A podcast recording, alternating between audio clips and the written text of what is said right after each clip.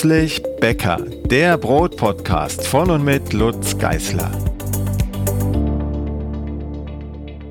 Herzlich willkommen zur neuen Folge von Plötzlich Bäcker. Heute mit einem besonderen Gast, nämlich einem Brotpodcaster, der zu Recht äh, behaupten kann, dass er den ersten, jedenfalls wieder auffindbaren Brotpodcast gestartet hat. Hallo Wolfgang Schüttler. Hallo Wolfgang.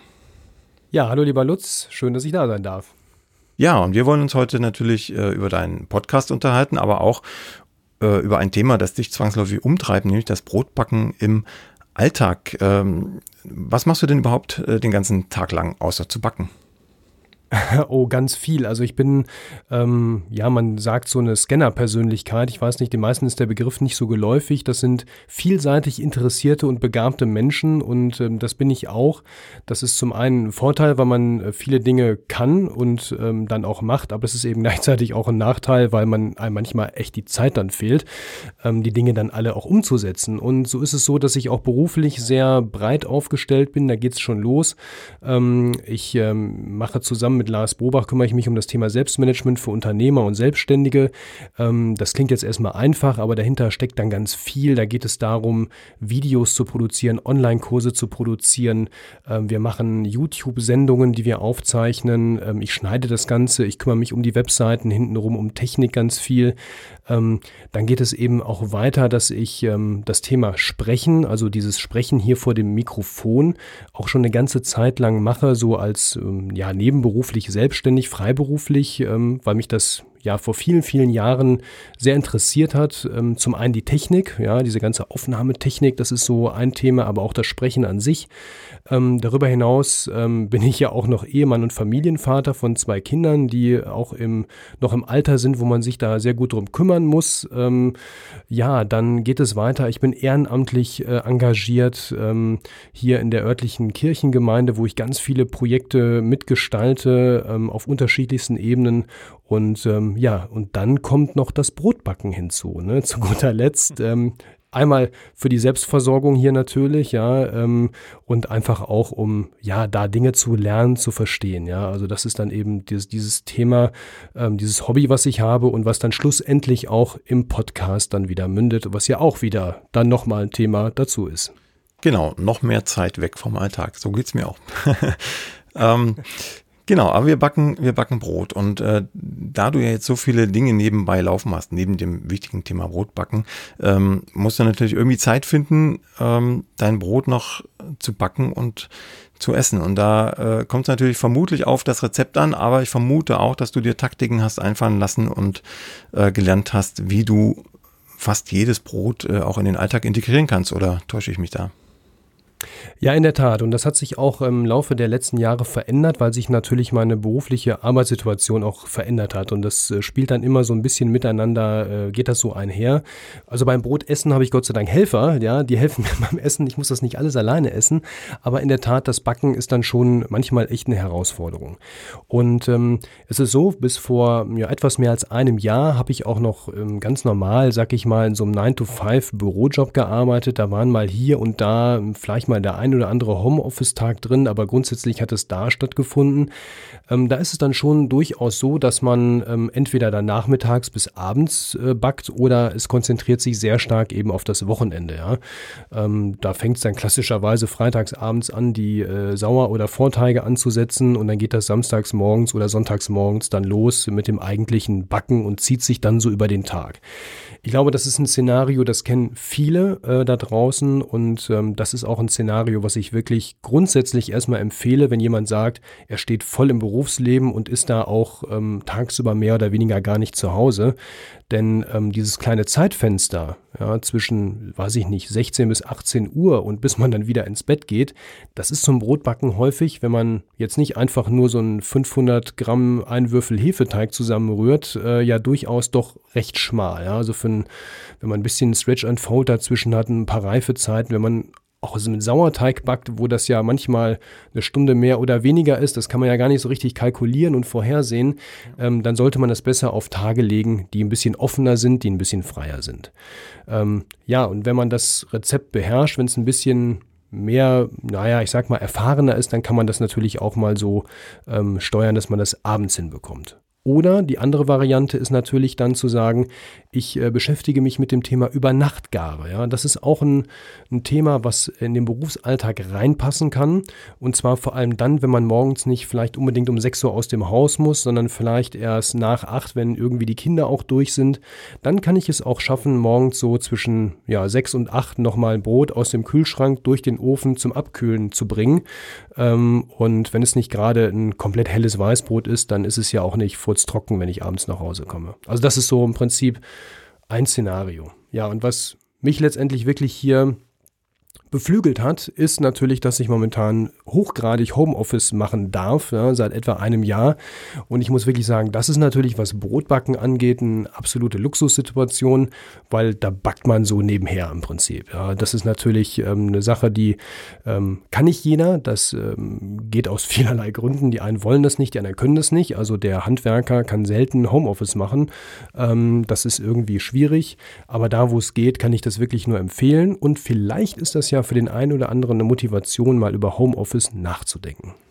Ja, aus der Richtung habe ich es ja gar nicht betrachtet. Ne? Brot backen ähm, zu Hause, aber nicht, äh, weil man zu Hause sein muss, sondern andersrum, man bleibt zu Hause, um Brot zu backen. Das ist ähm, vernünftig, genau. würde ich sagen.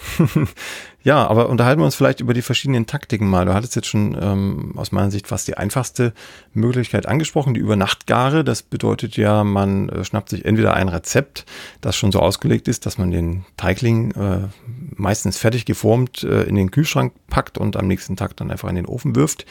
Ähm, oder andere Variante, den ganzen Teig ungeformt in den Kühlschrank und am nächsten Tag noch weiter bearbeitet. Äh, hast du da einen Favorit? Bist du eher bei der Stückgare über Nacht oder eher bei der Stockgare? Nee, definitiv bei der Stückgare, weil bei der Stockgare hat man ja dann häufig doch noch das Problem, dass die Reifezeiten, wenn es dann aus dem Kühlschrank rauskommt, bis man den Teig A weiter bearbeiten kann und bis er dann ausgegart ist, also sind ja schon auch mal drei, vier Stunden durch, dann muss es ja noch gebacken werden, ähm, also inklusive, das ist natürlich dann schon für morgens, boah, da muss man aber schon sehr früh aufstehen, ähm, da favorisiere ich dann doch lieber die äh, Stückgare im Kühlschrank und hier zu lernen, und das ist dann im Prinzip der Trick, zu erkennen, wann muss das Brot in den Kühlschrank, weil das ist dann der entscheidende Faktor. Ja, das, der Teigling muss dann am, ich sage jetzt mal Abend vorher, wenn man den zu Ende geformt hat. Ähm, also bei mir ist das zumindest so, in der Regel muss der anspringen nochmal und das variiert dann. Das hängt natürlich von ganz vielen Faktoren ab, wie das beim Brotbacken so ist. Ja, auf der einen Seite Temperatur, wie viel Hefe ist da drin, habe ich ein Sauerteigbrot oder mische ich das vielleicht? Da muss ich wirklich lernen, den Teig gut zu lesen. Und dann gibt es so den einen Punkt, wo der Teig anfängt, na, ich sag mal so richtig lebendig zu werden. Und da muss er dann aber ganz schnell ab ins Kalte, sprich in den Kühlschrank. Und ähm, auch hier ist ganz wichtig, einen wirklich verlässlichen Kühlschrank zu haben und am besten den an dem Abend auch nicht mehr anzufassen. Also wenn man dann nochmal ständig das Bier da anschließend rausholt oder irgendwas anderes, dann kann es auch sein, dass der da keine Ruhe dran bekommt. Ne? Genau, das glaube ich, dass der Knackpunkt für, für andere Hobbybäcker, ähm, zu verstehen, dass so ein Kühlschrank ein Eigenleben hat und äh, man jeden Kühlschrank, genau wie jeden Ofen auch, äh, erstmal verstehen lernen muss. Ähm, ich habe die Erfahrung auch gemacht. Ne? Es kommt ja auch darauf an, packe ich da ein Kilo Brotteig rein oder packe ich zwei Kilo Brotteig rein. Äh, dann müsste man im Grunde den Teigling schon, schon anders anspringen lassen. Oder habe ich ein Sauerteigbrot, was sehr viel langsamer in Gang kommt als so ein Hefebrot, dann äh, muss auch das Sauerteigbrot in aller Regel länger draußen stehen, bevor es in den Kühlschrank geht, als so ein Hefebrot. Kommt natürlich auch wieder genau. auf Hefemenge und so weiter an, aber im Grundsatz ist das meine Erfahrung auch hier. Genau, was ich also wirklich jedem, der im, im Alltag und um den Alltag herum empfehlen kann, sind wirklich verlässliche Gerätschaften. Also es gibt so ein paar Sachen, ähm, da kann man sich im Prinzip an den großen Backstuben orientieren. Ich meine, die werfen da mit ordentlich Geräten, ja, die haben dann ihren Gärschrank und ihren ähm, Gärunterbrecher. Das ist alles auf das Grad genau getimt und so weiter. Das ist alles natürlich hochprofessionell. Aber im Kleinen geht das natürlich auch zu Hause ein Stück weit. Also der verlässliche Kühlschrank ist der eine. Wer ich sag mal, das bisschen Kleingeld und vielleicht den Platz hat, der sollte sich für seine Bäckereisachen einen eigenen kleinen Kühlschrank vielleicht zulegen. Ja, da kann man die Sauerteige drin lagern, da kann man dann eben auch solche Teiglinge drin lagern und man stört den restlichen Betrieb nicht. Zumal, das ist ja auch in vielen Familien so, der Streit um den Platz im Kühlschrank, den hat man dann auch gleich los. Ja, da stehen dann irgendwann zwei bis drei Sauerteiggläser drin. Jetzt will man noch zwei Brotlaibe da reinschieben. Ja, dann geht das schon los mit der Diskussion. Ne? Wer darf jetzt rein, der Joghurt oder das Brot? Ja, also da muss man dann, dem kann man aus dem Weg gehen, indem man dann sagt, okay, mein Gott, so ein kleiner Kühlschrank ohne Gefrierfach, der verbraucht auch nicht so allzu viel Strom, kostet nicht so viel Geld. Wenn man den Platz irgendwo im Keller hat oder im Hobbyraum oder sonst wo, dann sollte man sich das äh, über kurz oder lang mal gönnen. Das ist das eine Gerät, was ich empfehle.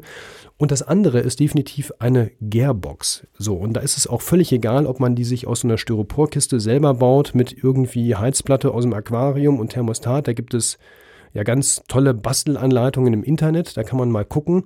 Oder ob man sich das fertige Gerät kauft, was man äh, für, weiß ich nicht, 100 Paar Euro da bestellen kann.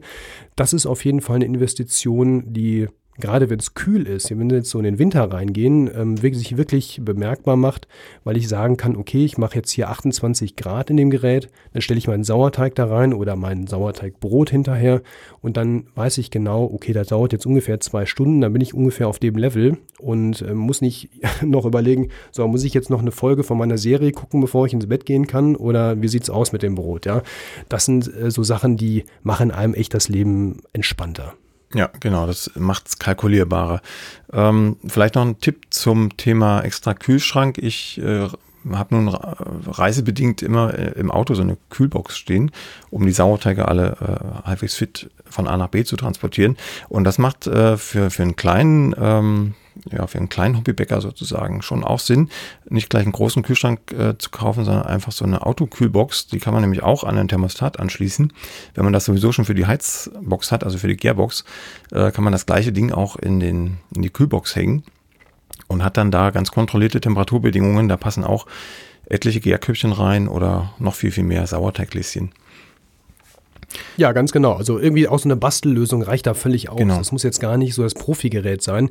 Ich finde ja dann schon immer die Leute ähm, ganz, ne, ich will nicht sagen amüsant, letztendlich ist es vielleicht auch ein bisschen Neid, aber da gibt es Leute, die kaufen sich Profi-Kühlschränke, die irgendwie so ähm, 8 Grad oder so können oder ähm, 12 Grad, um dann irgendwie Sauerteige auf einem ganz speziellen Niveau zu halten. Da werden Weinkühlschränke umfunktioniert, die wirklich nicht billig sind, diese Geräte, ja, mhm. weil die ja nicht in den hohen Stückzahlen verkauft werden. Und das steht dann bei so einem Hobbybäcker zu Hause. Da bin ich dann schon echt ähm, fasziniert. Ähm, ich will das gar nicht in Abrede stellen, aber das ist natürlich schon echt ein Profi-Level. Das braucht man nicht, ja.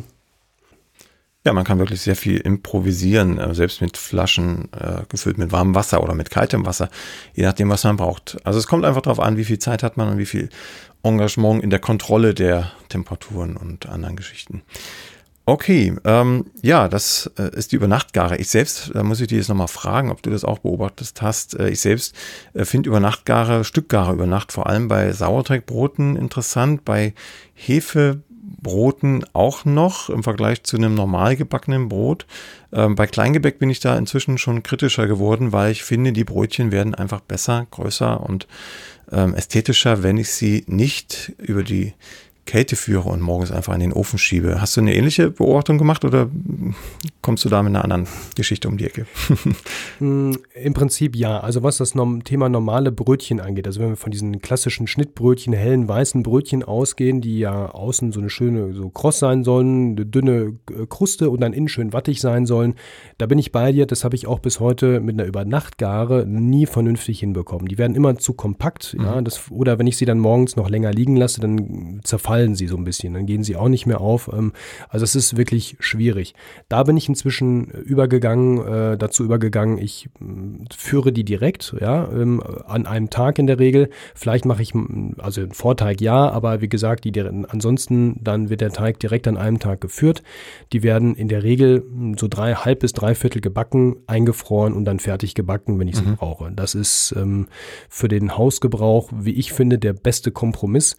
Ähm, wer Spaß mal am Wochenende daran hat, der kann ja durchaus einen Teig abends ansetzen mit ganz wenig Hefe und dann morgens ähm, nochmal die äh, Stückgare machen und formen oder nur abstechen. Das ist ja dann der Zeitverkürzer und kann dort dann im Prinzip frisch die Brötchen backen. Aber wer ähm, ausschlafen möchte oder wer auch unter der Woche gerne mal ein frisches Brötchen haben möchte morgens, der sollte das so machen. Anders hingegen ähm, ist es bei den Milchgebäcken, also Milchbrötchen. Ja, ich habe also mein Sohn, der lebt davon oder einer von meinen beiden Söhnen.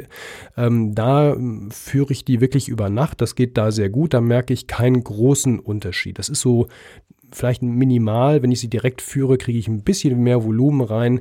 Ähm, aber das ähm, führt jetzt nicht zur hausinternen Kritik oder so. Ja? Also diese weich, weichen Brötchen, Milchbrötchen und so, das kann man auch wunderbar in der Übernachtgare noch machen. Da kommt es nicht so drauf an, aber weil ja auch die, die Kruste eine ganz andere ist. Ja? ja und das ist ja. so ein bisschen, bisschen, da ist man irgendwie flexibler anscheinend. Ähm, aber wie gesagt, bei den normalen Brötchen ähm, oder so definitiv direkt geführt vor Übernacht Kühlschrankgare, ja.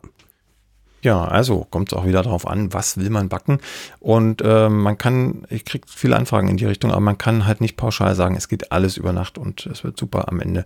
Manche Dinge lohnen sich einfach auch mit viel Zeit und mit, manchmal auch mit viel Wärme ähm, außerhalb des Kühlschranks reifen zu lassen. Ja, äh, so viel zum Thema Übernachtgare. Jetzt haben wir natürlich auch viele Rezepte, die profitieren einfach davon, wie ich es gerade schon gesagt habe, ähm, dass man sie tagsüber reifen lässt und backt oder über Nacht reifen lässt, aber eben nicht im Kühlschrank. Äh, und auch das muss man ja irgendwie unter einen Hut bekommen mit dem Alltag. Ähm, es gibt viele Taktiken, Hefemenge reduzieren, Anstellgutmenge reduzieren beim Sauerteig und so weiter. Ähm, hast du dir bestimmte, ähm, wie soll ich sagen, bestimmte Richtlinien, Leitlinien, Dinge zurechtgelegt, mit denen du immer arbeiten kannst, egal um welches Rezept es sich handelt, oder schaust du jedes Rezept an und sagst, das geht oder das geht gar nicht? Hm, ich bin dazu übergegangen das hat natürlich jetzt auch die Zeit so mit sich gebracht. Ich backe ja auch schon seit vielen, vielen Jahren. Ich glaube, so 2012 rum hat das auch angefangen oder ein bisschen, ach nee, früher sogar schon, irgendwie so 2010 rum. Gab eine kleine Pause dazwischen. Ähm, und ähm, ich backe kaum noch richtig so nach Rezept. Ja, ich kaufe mir jetzt mal nach wie vor Backbücher, ich kaufe oder ich gucke mir auch Rezepte an, aber es ist für mich mehr Inspiration. So ähm, im Alltag bin ich eher dazu übergegangen, ähm, mir im Prinzip äh, eigene Rezepte zu erstellen nach den Prozentangaben. Da ist man ja ähm, relativ einfach auch dann mit Standard-Mischbroten und so weiter kommt man da ja schon sehr weit. Da braucht man kein direktes Rezept, sondern man mischt sich das so ein bisschen zusammen, guckt so ein bisschen, wie ist mal Mehl so drauf, was habe ich für Mehlsorten, wie will ich da reinpacken, wie könnte ich das mit dem Wasser machen, wo mache ich Vorteig, wo mache ich einen Sauerteig. Das sind so Sachen, die ähm, habe ich mir natürlich angeeignet. Allen anderen empfehle ich im Prinzip für den Alltagsgebrauch sich auf wenige Rezepte zu beschränken, ja, und zu sagen, okay, ich habe so vielleicht zwei, drei Alltagsgebäcke, Brote, Brötchen, was auch immer, die gehen immer, ja, die mag jeder so im Haus, da meckert keiner rum, äh, da komme ich mit klar und die sind integrierbar. Denn dadurch entsteht eine Routine. Und dann ist es auch egal, ob ich die jetzt direkt führe, ob ich sie am Abend vorbereite, ob ich das nur am Wochenende mache oder mit einer Übernachtgare. Ich bekomme eine Routine rein. Es schleift sich ein und das ist im Prinzip der, ich sag mal, ja, Game Changer, wenn man so will, für das alltägliche Backen reduzieren, reduzieren auf das wirklich ähm, ja, einfachste, was einem so gelingt. Ja, das muss kein einfaches Brot sein, es kann auch ein komplexes Brot sein, aber mhm. man hat es so, man macht es so einfach äh, so aus dem Handgelenk, so aus der Hüfte, ja.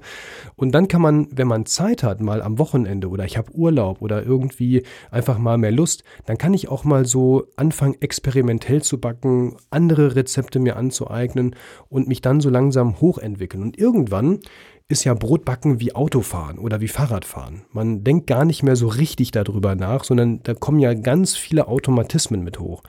Ich kenne mein Mehl, ich kenne meinen Sauerteig, ich kenne meinen Raum, meine Temperatur, meinen Kühlschrank. Ich weiß genau, wenn ich das mache und das steht so im Gärkorb drin, der Teig, und fühlt sich so an, dann muss er in den Kühlschrank oder in den Ofen.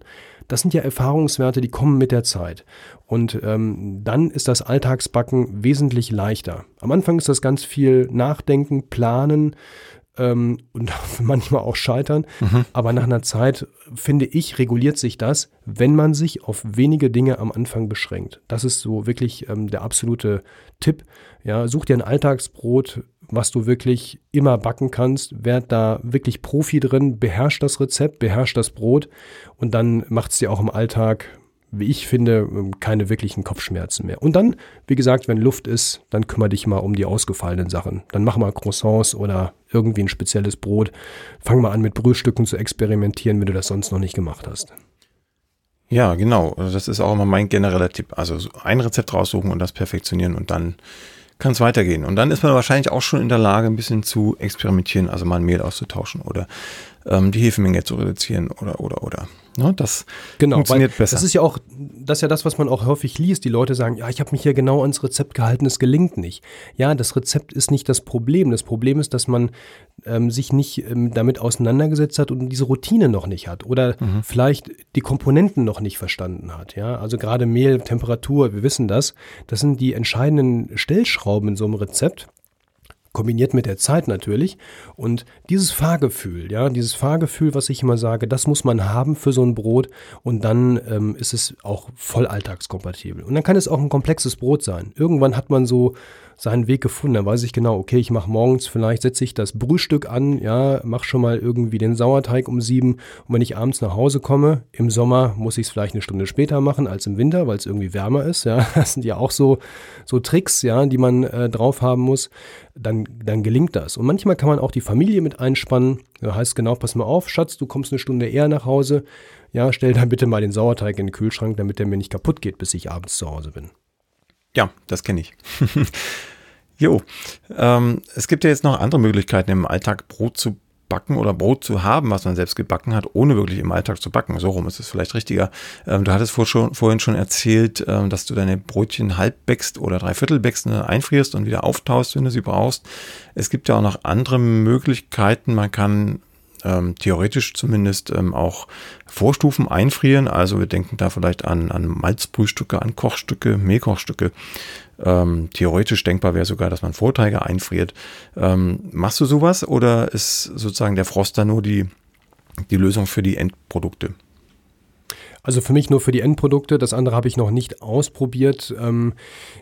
Ich erkenne jetzt auch in der Theorie nur den Vorteil noch nicht so richtig. Also ein Brühstück ist äh, relativ sch schnell angesetzt, das braucht ja nicht viel Zeit. Ähm, das gleiche gilt für Kochstücke und alles ähnliche. Und wenn das einigermaßen abgekühlt ist, dann kann das ja im Kühlschrank auch mal einen Tag stehen bleiben. Das ist ja, da ist man ja sehr flexibel. Da muss man nur ein bisschen vorausdenken und sagen, okay, ich möchte morgen so ein Brot backen und dann kann ich das heute, wann immer ich Zeit habe, ich sage mal so in zehn Minuten ist das ja alles irgendwie in der Regel dann ja auch gemacht. Das sind ja keine komplexen Dinge. Ähm, also das würde ich jetzt nicht einfrieren. Ich hätte da viel zu sehr Angst, dass mir da irgendwie ähm, was kaputt geht durch den Einfrierprozess in den Vorstufen, weil da ist ja noch, ähm, gut, wenn ich jetzt gebrüht habe, dann hält sich das mit der Aktivität in Grenzen, aber trotzdem, da finden ja noch Prozesse statt immer. Ne? Mhm. Und ich hätte viel zu viel Angst, mir in der Struktur was kaputt zu machen, auch durch den Gefrierprozess, wenn Wasser sich ausdehnt und sich da Platz verschafft in den ganzen ähm, Sachen. Ähm, aber ein Versuch wäre sicherlich mal wert. Ich mache das, wie gesagt, mit den Endprodukten. Die friere ich ein. Ich friere auch Brot ein. Da sagen ja auch manche, das geht gar nicht. Man kann das nur im Römertopf aufbewahren oder nur im Brotbeutel. Ich finde, die eine Wahrheit gibt es da nicht. Das hängt auch wieder von vielen Faktoren ab. Ähm, wenn es alltagstauglich sein soll, wenn man voll im, auch im Alltagsleben steht und eben nicht ein, eine Hausfrau oder ein Hausmann ist oder halbtags nur arbeitet, dann ist es eben schwierig, das elegant zu machen. Dann muss es mal praktisch auch sein und dann darf es auch praktisch sein. Und ähm, hier bin ich immer bereit und das empfehle ich auch, Kompromisse einzugehen und dann zu sagen, bitte ähm, frier es ein, auch geschnitten, ja, tau es dann in einem Beutel wieder auf, sodass es dann, dass die Feuchtigkeit erhalten bleibt, so ein Brot, so ein normales Alltagsbrot zum Beispiel, oder mach es eben mit dieser halb dreiviertel Backmethode und back es dann zu Ende, wenn du es haben möchtest. Ich finde, das ist in einem normalen Alltagsleben sollte das alles erlaubt sein. Da sollte man nicht sagen, das geht nicht und das Brot wird dann irgendwie doof und schlecht. Das ist übertrieben. Ja, finde ich auch. Also ich bin auch ein totaler Broteinfrierer, äh, weil ich ja auch ganz selten backe. Das glaubt man gar nicht. Ich backe relativ selten, außer halt in den beruflichen Momenten. Und äh, da entsteht dann so viel Brot, dass das eingefroren werden muss, damit es nicht äh, verdirbt oder auf den Kompost wandert oder zu Altbrot verarbeitet wird. Und dann lebe ich äh, teilweise wochenlang von ähm, aufgetautem Brot und das ist gut. Also es ist, hat, hat im Grunde keinen Qualitätsverlust, wenn man es richtig macht. Also äh, frisch einfrieren und äh, möglichst schnell wieder auftauen. Ähm, Im Vergleich zu einem frischen Brot. Das kann ich völlig Absolut. unterstützen, ja. Genau, absolut. Also das ist auch, da muss man auch ein bisschen kreativ sein, ein bisschen nachdenken. Aber das, ähm, also ich friere jeden Morgen für die, für die Kinder, die in die Schule gehen, morgens die Brotscheiben auf, guck, dass das, wie gesagt, in einem möglichst luftdicht ist, dass da die Feuchtigkeit nicht verloren geht. Da gibt es keine Reklamationen. Also das äh, funktioniert wunderbar. Ja, eine, eine Geschichte fiel mir gerade noch ein.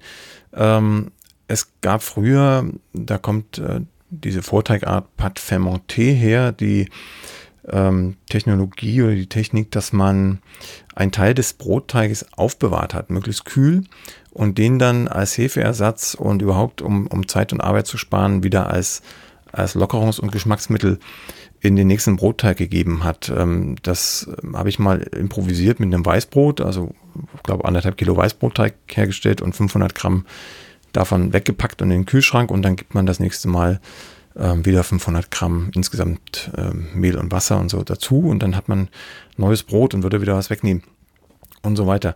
Ähm, ist das eine Taktik, die, die du alltagstauglich findest, um einfach Arbeit zu sparen, um nicht immer einen neuen Vorteig für ein, für ein Rezept ansetzen zu müssen, also immer einen da zu haben?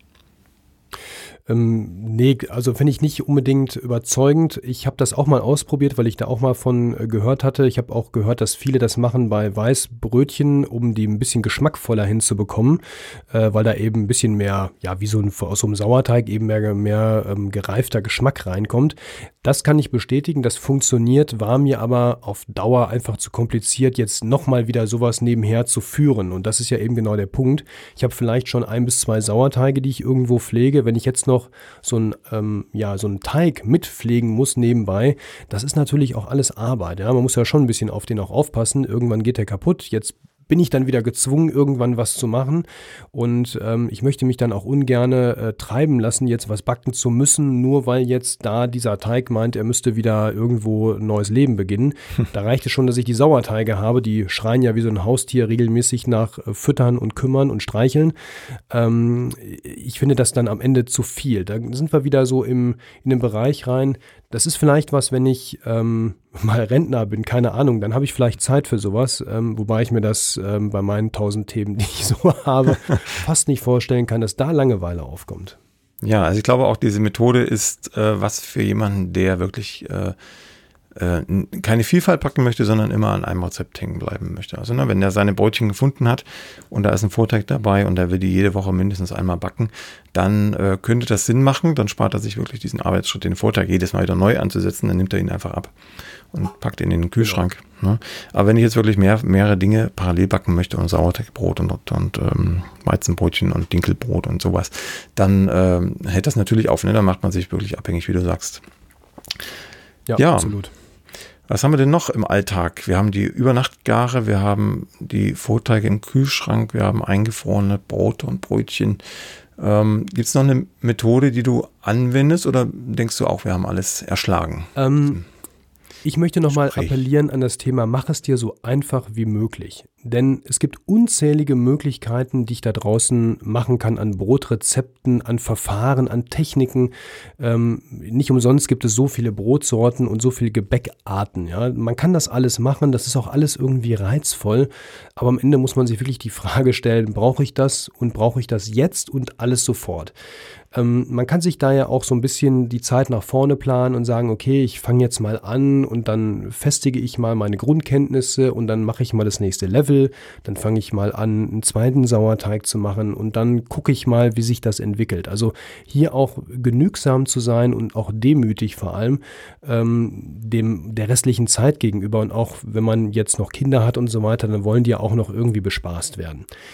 Je freier man natürlich im Leben ist, ja, desto mehr kann man sich natürlich da auch mal aufladen und ausprobieren. Aber ich finde immer, man sollte es sich so einfach wie möglich machen im Alltag und man sollte sich auch nicht jetzt die ganze Küche zu Hause vollstellen mit ähm, tausenden Geräten und irgendwelchen Helferlines. Ähm, wenn man in die Online-Shops dieser Welt geht, man findet ja wirklich alles. Es ist gar kein Problem. Es mangelt nicht an Möglichkeiten. Es mangelt wirklich hier zu sagen, okay, was ist denn für mich wirklich wichtig? Ja, also das nochmal sich zu überlegen, ähm, dass ähm, erleichtert einen unheimlich und ähm, sich selber auch nicht diesen Druck auferlegen, den diese sozialen Medien ja mit sich bringen. Wenn man sieht, was die anderen alle machen. Ja, natürlich, da machen aber 100 Leute einen Teil. Da machen nicht, macht nicht einer 100 Teile. Ja, mhm. Das ist ein Wahrnehmungsproblem und da sollte man sich nicht zu sehr von beeindrucken lassen. Oder ich kaufe ein Buch, ja, mit zig Rezepten drin. Ja, du hast ja auch immer eine breite Vielfalt an Möglichkeiten. Ja klar, aber die hast du ja auch nicht an einem Tag gebacken, sondern die sind teilweise über Monate, Jahre sind die zusammengekommen. Ähm, du machst dann ein Buchprojekt, das ist nochmal was ganz anderes dort, ganz viele unterschiedliche Rezepte zusammenzuführen.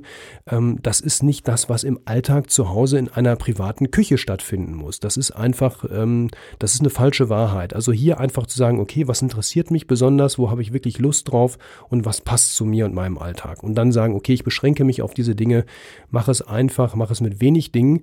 Ja, auch du sagst ja, ich brauche am Ende gar nicht viel. Ja, ich brauche äh, gesunde Hände vielleicht. Äh, eine Küchenmaschine ist schon gut, ja, damit komme ich schon gut weiter. Das macht es einfacher.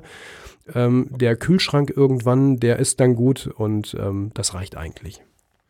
Ja, da kommen wir vielleicht auch mal ein bisschen äh, weg von dem Alltagsthema, aber eine Frage, die mir auf der Zunge lag, war tatsächlich die nach den sozialen Medien. Du bist ja, äh, das weiß ich noch aus meiner Zeit, äh, auf Facebook relativ viel unterwegs. Ähm, dort, zumindest damals, ich vermute, das ist immer noch so. Äh, mich hat das dann äh, spätestens im Februar 2019 ähm, überstrapaziert und überlastet, so dass ich gesagt habe, ich gehe da weg, ähm, weil einfach zu viel auf mich einströmte und natürlich auch nicht nur Positives, sondern auch vieles Negatives, äh, was dann äh, mich persönlich belastet hat. Ähm, wie ist das bei dir? Wenn du noch äh, unterwegs bist, das müsstest du vielleicht erstmal aufklären. Ähm, wie gehst du damit um? Denn auf dich strömen ja mindestens genauso viele Themen und Backgruppen und äh, Gebäcke ein und Meinungen und Diskussionen wie damals auf mich. Ja, also ich bin dann noch aktiv, auch im Prinzip so gesehen sehr aktiv, als dass ich ähm, dort ein bisschen mitmische und ich, mit einem Podcast ist man da ja auch noch vertreten, wobei da die Rückresonanz jetzt nicht so überwältigend ist, wie das bei dir damals im Blog und auch bei Facebook war. Ähm, ich habe mich da auf im Prinzip, ähm, ja, das war auch letztes Jahr so eine leichte Bereinigung auf zwei Backgruppen dort beschränkt. Das war einmal angebacken, das ist ja die Gruppe gewesen, die du ursprünglich mit mhm. dem Björn zusammen gemacht hast, mit Björn Hollensteiner, dem Brotdoc. Ähm, und Mipano, das war ja auch eine Gruppierung, die sich, ähm, ich sag mal, auf relativ gutem Niveau dann noch ähm, herauskristallisiert hatte, mhm. mal aus einer anderen Gruppe heraus. Und die sind ja jetzt verschmolzen. Das hast du wahrscheinlich gar nicht mitbekommen. Nee, das ist an mir ähm, vorbeigegangen, ja. Ja, genau, das ist, weil du nicht mehr dabei bist. und ähm, die sind jetzt im August zusammengegangen, ähm, weil sie gesagt haben, äh, wir machen sowieso dasselbe, wir haben dasselbe Grundverständnis, wir haben dieselbe Ausrichtung und die Leute beschweren sich schon immer, wenn einer was postet, dann kommt das direkt über beide Gruppen zurückgespult. Äh, das muss ja nicht sein.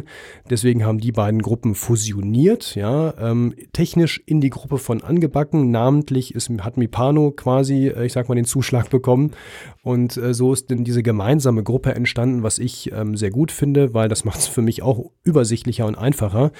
Ähm, und ja, ich äh, mache da so ein bisschen mit als Moderator auch. Äh, man hat mich dafür gewonnen und das mache ich auch gerne, wenngleich ich jetzt auch nicht, glaube ich, der überaktivste Moderator dort bin.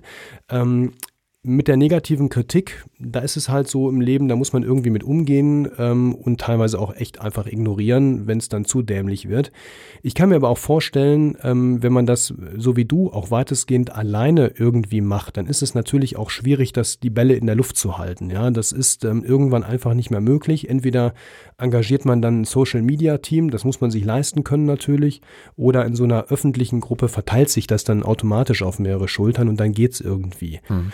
Ähm, aber in der Tat gebe ich dir recht, Social Media ist Fluch und Segen zugleich. Auf der einen Seite ähm, der Segen ist natürlich, man kommt relativ leicht an Themen und an Menschen ran. Das war vorher so nicht möglich. Das äh, ist einfach so. Ähm, der Austausch und die Hilfestellung spontan ist natürlich dort auch ganz anders gegeben, weil da ist immer irgendeiner online, der gerade vielleicht einen, guten Tipp hat oder so, wenn ich mal nicht weiterkomme. Äh, das ist natürlich über andere ähm, Mechanismen deutlich ja, zeitversetzter einfach. Ja.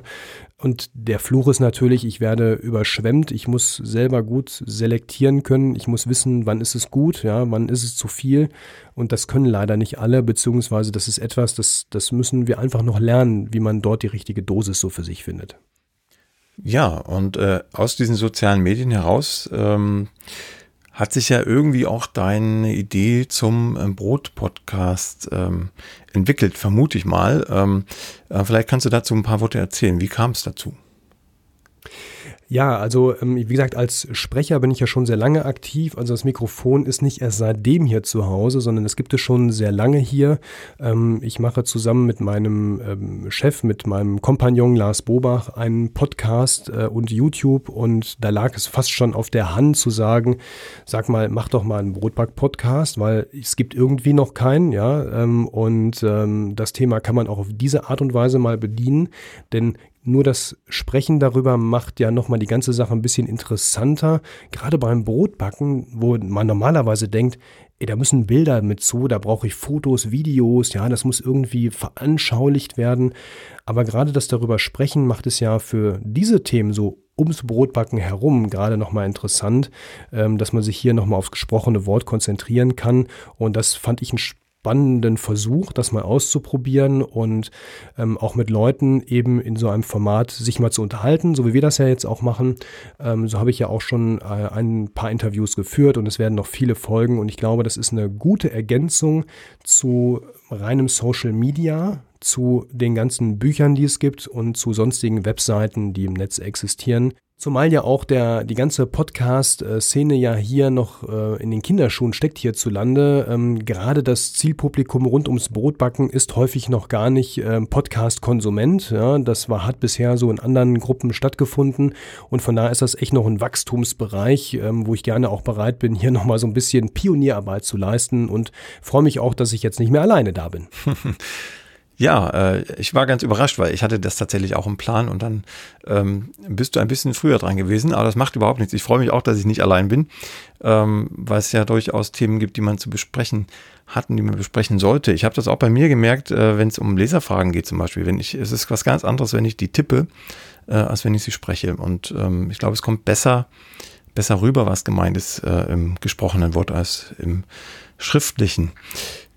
Genau, das ist ja auch häufig ein Kommunikationsproblem, was wir auch gerade in den sozialen Medien haben. Ja, da wird irgendwas reingetippt und jeder liest ja auch das, was er lesen möchte an der Stelle. Und das ähm, ist natürlich bei einem gesprochenen Wort, wo alle Emotionen und Ausdrucksstärken ja nochmal ganz anders mitschwingen können, äh, ein Riesenvorteil, dass man hier von den Missverständnissen einiges wegnehmen kann und ähm, näher als über Audio kommst du ja gar nicht in das, ich sag mal, Gehirn deines Zuhörers. Ja, das ist ja, das wirklich, stimmt. also du kommst ungefiltert rein und bleibst da auch hängen und wirst auch ganz anders wahrgenommen. Und das ist eben ein Riesenvorteil von Podcast und äh, generell von eben Audio. Ähm, das bietet sonst kein Medium. Danach kommt nur noch die persönliche Begegnung. Ja, ähm, wenn dann Corona mal nicht mehr so streng mit uns ist. Auf jeden Fall wieder zum Thema Brot. Ähm, wie, wie machst du das? Du, du bietest den, den Podcast ja kostenlos an. Es ist ja ein gewisser Aufwand dahinter, vor allem zeitlicher Aufwand. Ähm, wirst du das so, so beibehalten? Also wirst du sozusagen das als Non-Profit-Projekt ähm, betreiben und ähm, so, so wie ich ja den Blog ursprünglich auch angefangen habe, ne, als ich werfe mal Wissen in die Runde und freue mich, wenn was zurückkommt an, an Gegenwissen sozusagen. Wie, wie hältst du das? Was ist dein Plan? Also einen richtigen Plan gibt es da eigentlich gar nicht. Ich mache das jetzt, weil ich einfach Bock drauf habe. Ich sage das ganz ehrlich, mhm. Brotbacken ist mein Hobby. Das ist ein, ich verdiene da eh kein Geld mit. Ähm, von daher werde ich auch mit dem Podcast aller Voraussicht nach äh, kein Geld verdienen ähm, wollen und vielleicht auch gar nicht können. Ähm, mein Vorteil ist dann vielleicht an der Stelle, dass ich die Technik sowieso schon da hatte. Also es gab kein Invest für den Podcast, mhm. außer die paar Euro, die ich bei dem Podcast-Hoster da ausgebe. Das ist aber, ich sage mal, wirklich überschaubar. Da ist jedes, jede Tüte Mehl ist teurer.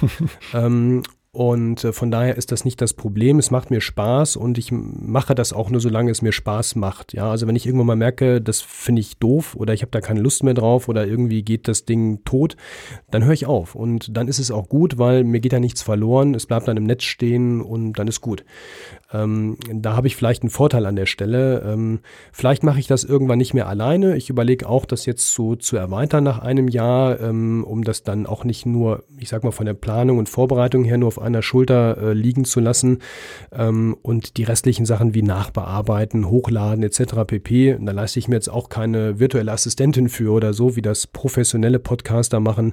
Das mache ich dann selber und das binde ich eben in die anderen Tätigkeiten, die ich habe, mit ein, ähm, wenn ich beruflich gerade da was schneide oder irgendwas mache, dann ziehe ich das hier gleich mit hinterher und dann geht das so mit durch. Also es ist, hält sich vom Aufwand her in Grenzen, aber ja, es liegt komplett auf der privaten, freizeitlichen Schulter. Ja, das ist schon, schon erstaunlich, weil du ja auch noch so viele Nebenprojekte hast ne, und kaum zum Brotbacken kommst, so wie das klang. ja, es ist auf jeden Fall, es ähm, erfordert schon ein bisschen Zeitdisziplin und ähm, ja, man muss eben wirklich sich überlegen und äh, das gilt fürs Brotbacken wie für alle anderen Dinge. Zu was sage ich ja, zu was sage ich nein. Ja, wenn ich zu dem einen ja sage, sage ich zu dem anderen unter Umständen automatisch nein und das ist eben die Prioritätengeschichte. Ja, was ist mir wichtig in meinem Leben? Ist mir ein gesundes Brot lieber, ja, oder muss ich jetzt irgendwas anderes gerade machen? Was ist wichtiger? Und wenn ich höre und das hat jetzt gar nichts mit Überheblichkeit oder Selbstverliebtheit oder so zu tun, dass mein Sohn sagt, äh, mir schmeckt das Brot vom Bäcker nicht mehr. Also was man so kaufen kann draußen, dann glaube ich, sagt er schon viel aus über die Dinge, die wichtig sind. Ja, so geht es meinen Kindern übrigens auch. Also die schleppen immer das Roggenmischbrot vom Bäcker an und wenn sie dann äh, bei mir sind, äh, bleibt das Brot einfach liegen. Ne? So ist das halt. Ja, ähm, Wolfgang, hab ganz vielen Dank. Ich denke, wir konnten ein bisschen Klarheit schaffen, wie du deine Filmprojekte und das Brotbacken zusammenbringst, äh, was es mit deinem Podcast auf sich hat. Ähm, und ich hoffe, dass wir uns irgendwann mal wieder hören, weil so zwei Brotpodcasts, die können sich ja durchaus mal wieder treffen, finde ich. Ja, das können wir sehr gerne machen. Das würde mich auch freuen. Vielen Dank auch, dass ich hier sein durfte. Vielleicht können wir ja mal so uns lose für in einem Jahr mal verabreden. Dann gucken wir mal, welcher Podcast schon wohin gekommen ist. Ja. Und ich würde mich auch sehr gerne mal natürlich persönlich mit dir treffen. Vielleicht ergibt sich das ja in der postkoronalen Zeit auch mal. Ja, hoffentlich, hoffentlich.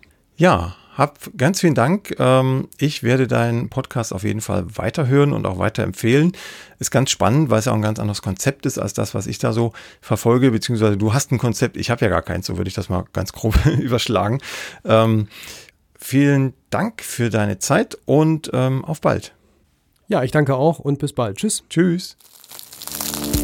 Die nächste Folge von Plötzlich Bäcker, dem Brot-Podcast, gibt es ganz bestimmt. Wenn du bis dahin meine Arbeit am Blog oder für diesen Podcast unterstützen möchtest, dann klicke dich auf plötzblog.de slash unterstützen. Vielen Dank.